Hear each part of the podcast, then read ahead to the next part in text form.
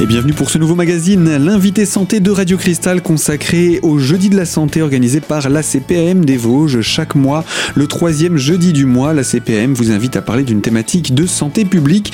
L'arthrose, une fatalité, tel était l'un des derniers sujets de l'année 2016, en compagnie du docteur Philippe Grandet, rhumatologue à Épinal, pour parler de cette thématique. Pour cette quatrième partie, je vous propose de parler aujourd'hui, eh bien tout d'abord, des médicaments qui accompagnent le malade tout au long de sa vie une fois que la maladie a été diagnostiquée. Alors les médicaments, ben, vous, avez, euh, vous avez vu, ils sont tous déremboursés, hein, tous les médicaments de l'arthrose. Ils sont plus remboursés. Pourquoi? Parce qu'ils n'ont pas réussi à prouver qu'ils sont efficaces. Pourtant, ils sont relativement efficaces. Il y en a certains qui sont efficaces. Mais il y a des médicaments à base de, à plantes aussi qui sont pas mal. Hein à base de plantes. Base de plantes qui sont pas mal. Hein. Donc il y en a qui sont à base de soja, à base d'avocat, qui sont, qui sont pas mal. Mais bon, il y a aussi la chondroïtine sulfate, hein, c'est des extraits du cartilage. Ils en font de la pub à la, télé, je ne sais pas si vous avez vu. Ils disent chondrosulf, ils font exprès d'érailler le nom. Hein. Chondrosulf, c'est de la chondroïtine sulfate. C'est des, extraits de cartilage. Alors, le paracétamol, c'est un antalgique, hein, c'est un antidouleur. Le paracétamol est le meilleur antalgique pour l'arthrose. C'est ce qui marche le mieux. Alors, le paracétamol à forte dose, il abîme le foie.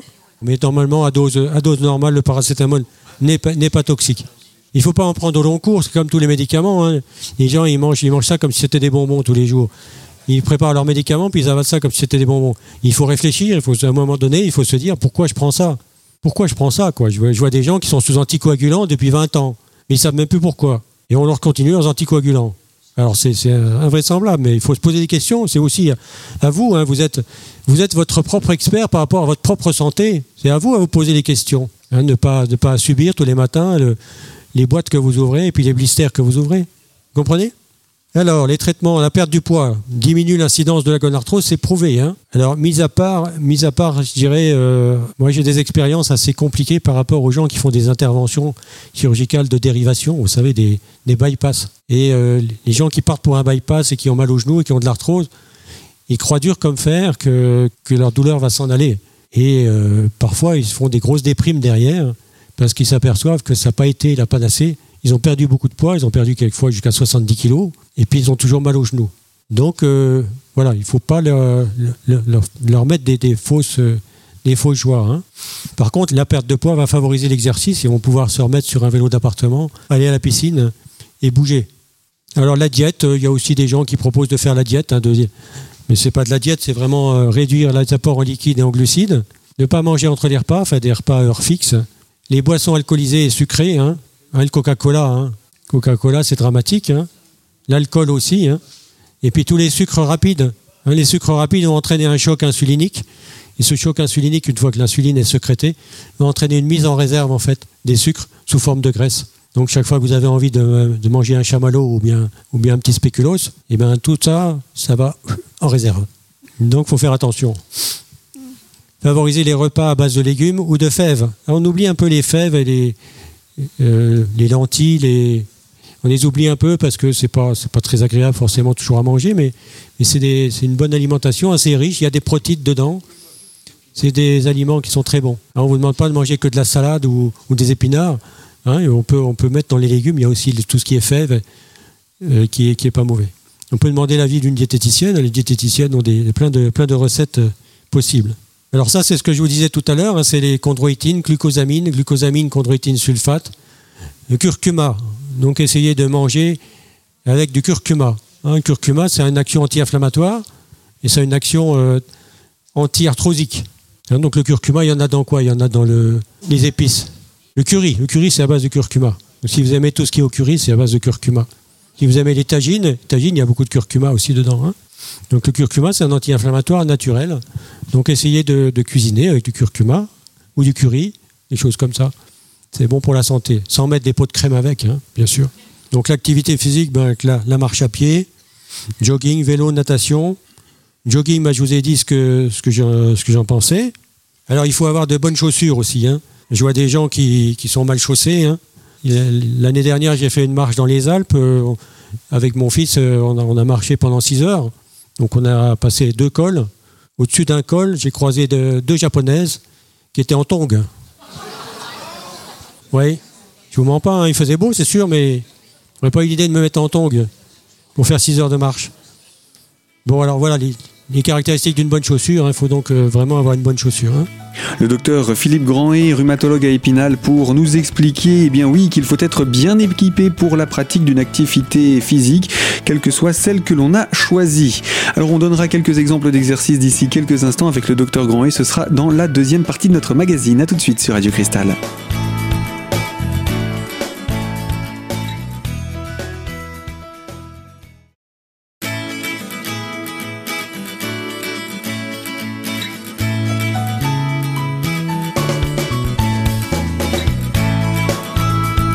Invité santé de Radio Cristal, la CPAM et son invité, le docteur Philippe Grandet, rhumatologue à Épinal pour les jeudis de la santé.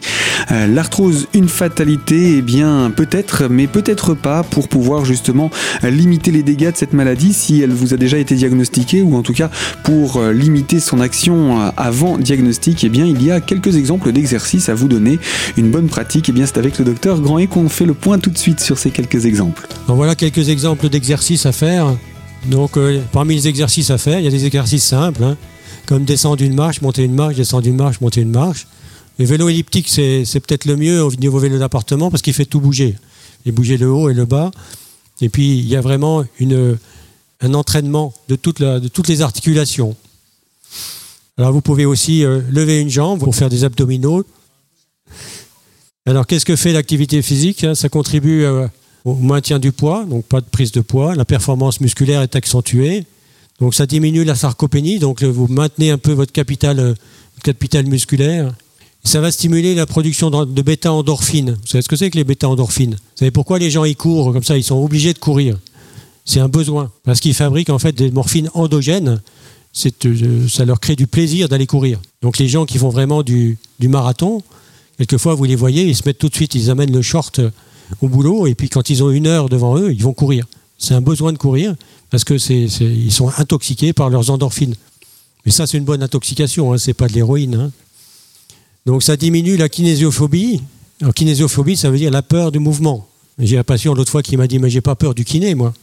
Donc c'est pas la peur du kiné, c'est la peur du mouvement, hein, kinésiophobie. Hein. Ça augmente la sérotonine. Vous savez, il y a beaucoup de gens qui prennent ce qu'on appelle des inhibiteurs de recapture de la sérotonine.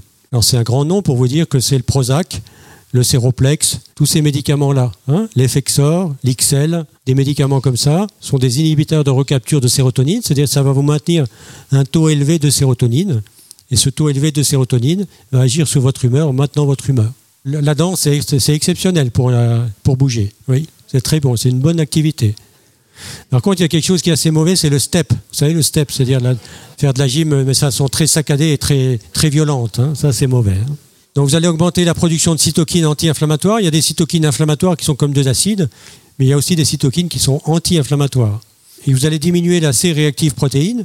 C'est ce que, quand on fait dans le sang une prise de sang, c'est en fait le test de l'inflammation. On peut voir ces tests de l'inflammation qui diminuent et une C-réactive protéine qui redevient à zéro. La C-réactive protéine, elle est présente que quand il y a de l'inflammation. Sinon, elle est à zéro. Dans les traitements à action rapide, il y a les anti-inflammatoires euh, non stéroïdiens et les antidouleurs. Les anti-inflammatoires ne doivent être utilisés que quand il y a vraiment une grosse poussée inflammatoire. Sinon, il vaut mieux prendre des antidouleurs. Donc, anti-inflammatoires, attention l'estomac, hein, c'est des prophénides, kétoprophène, euh, voltaren, euh, vous les connaissez. Hein.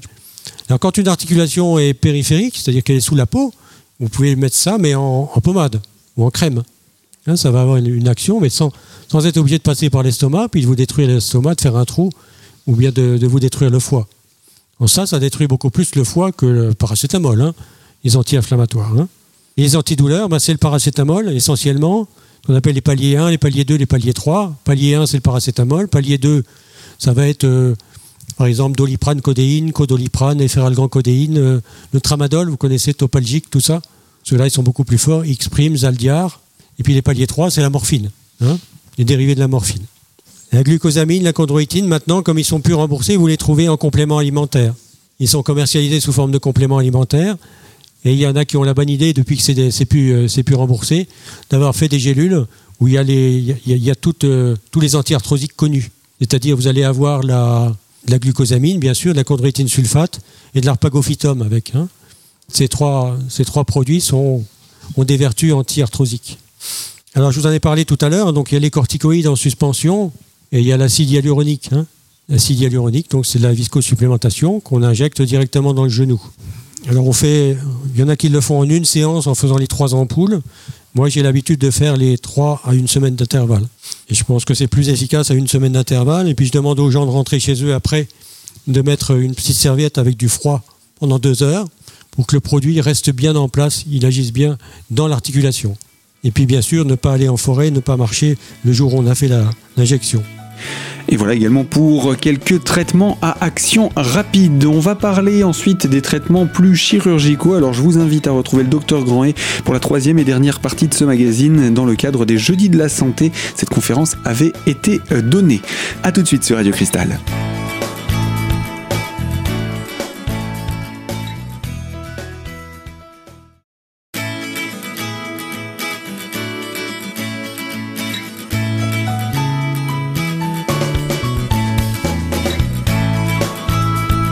L'invité santé de Radio Cristal, troisième et dernière partie sur la thématique de l'arthrose. Dans le cadre des Jeudis de la Santé, la CPM des Vosges avait invité le docteur Philippe Grandet, rhumatologue à Épinal, pour parler de cette maladie.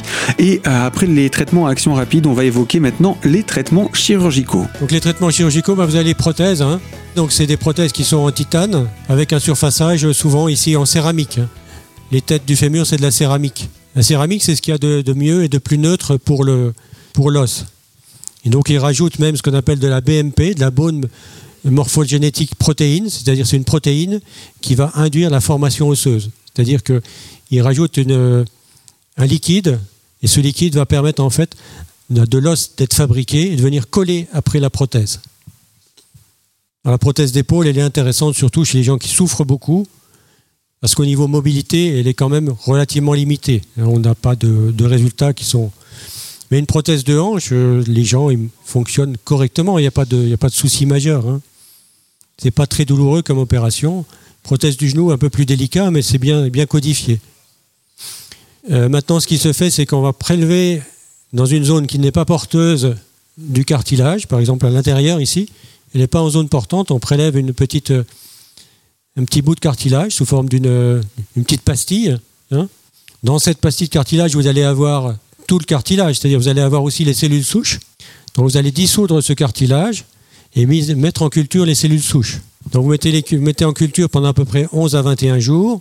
Et ensuite, vous prenez un, prélèvement de périos. Le périos, c'est en l'enveloppe de, l'os au niveau du tibia. Donc le périos, c'est comme une, espèce de toile. Et puis vous allez là, un endroit où il y a l'os qui est mis à nu. Vous allez mettre cette toile et la, la coudre de chaque côté. Et puis cette mise en culture des chondrocytes, là, vous allez l'injecter sous la toile. Donc c'est des techniques qui se font actuellement, ce sont des techniques difficiles à faire, et ce sont les nouvelles techniques pour la prise en charge des arthroses. Une autre technique qu'on appelle la mosaïcoplastie, donc c'est pareil, là, là cette fois on ne met pas en culture les cellules, mais on va prélever des bouts de cartilage en mosaïque, et puis là où il y a une perte de substance de cartilage, on va aller les coller avec une colle spécifique, une colle biologique. On va les coller pour boucher le trou où il y a un manque de cartilage. Ou alors une autre chose à faire, c'est ce qu'on appelle la stimulation sous-chondrale. Cette stimulation sous-chondrale consiste à faire des petits trous, à les boucher avec du sang dans lesquels il y a des cellules souches, et puis attendre un certain temps pour que ces petits trous se comblent avec de l'autre du cartilage neuf, du cartilage nouveau. Voilà, vous voyez, donc ça c'est des toutes nouvelles techniques qui, n'existaient pas il y a, il cinq ans. Hein. Ça ne se fait pas encore en routine, hein. ça se fait dans des centres universitaires et c'est réservé euh, à des, traumatismes, notamment chez le sportif, ou des gens qui ont des gros accidents de voiture, avec une grosse délamination du cartilage, où tout d'un coup, tout le, toute une partie du cartilage a été euh, enlevée, des personnes assez jeunes, voilà. Mais il y a une voie qui arrive, là je vais vous en parler, c'est la voie du WNT qui vient d'être découverte. On s'est aperçu en fait que dans ces cellules souches qui sont à la base, vous savez, c'est à la base du cartilage qui peuvent euh, fabriquer euh, des cellules cartilagineuses, des chondrocytes, qui vont donc euh, se transformer en chondrocytes. On sait que cette voie du WNT, comme les cellules souches, elles sont à la limite entre l'os et le cartilage, elles peuvent se différencier soit en cellules cartilagineuses, soit en cellules osseuses. Et il se trouve que ces, ces cellules souches, avec la voie WNT, quand il y a trop de voies WNT, on pense que c'est ça, l'arthrose, ces cellules souches se transforment en ostéoblastes, c'est-à-dire qu'elles vont fabriquer de l'os. Donc on pense qu'il va y avoir maintenant des inhibiteurs de la voie WNT, que ces inhibiteurs de la voie WNT vont entraîner une différenciation vers le chondrocyte et non pas vers l'ostéoblaste. Donc on pense que ces médicaments qui vont apparaître, ils vont être des médicaments de nouvelle génération, vont permettre en fait de régénérer en fait du cartilage, plus certainement que la que l'arpagophytum, la glucosamine ou la ou la chondroïtine. Voilà, donc ça c'est les biothérapies, ça va faire partie, je pense, des biothérapies qui vont apparaître, des biomatériaux, de la thérapie génique et de nouvelles molécules, ça fait partie des nouvelles molécules qui vont, qui vont arriver. Et eh bien voilà pour ces nouvelles techniques de traitement chirurgicaux qui voient le jour petit à petit et pourquoi pas améliorent également le quotidien des malades. De nouvelles techniques verront le jour euh, dans ces prochains mois, pourquoi pas?